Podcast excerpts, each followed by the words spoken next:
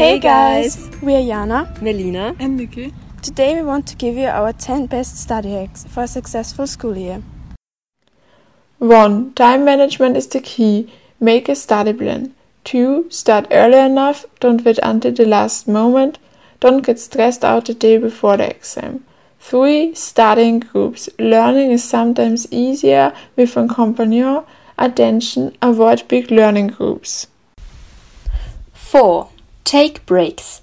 In your breaks, stay hydrated and get some fresh air. 5. Create an atmosphere where you can focus.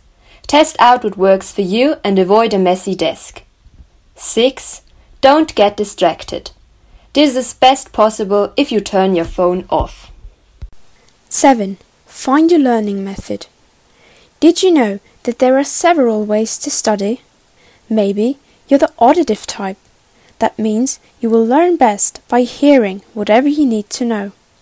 Or you're the visual type. Pictures, diagrams, images, or simply colors will stick to your mind. Quite possibly, you're the communicative type.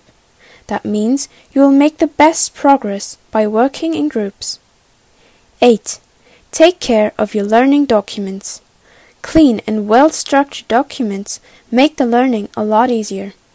9. Pay attention at school, then you don't have to learn everything at home.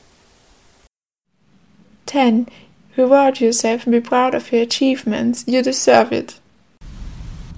Thanks a lot for your attention. We hope we could give you some good advice and wish you all the best for the new semester.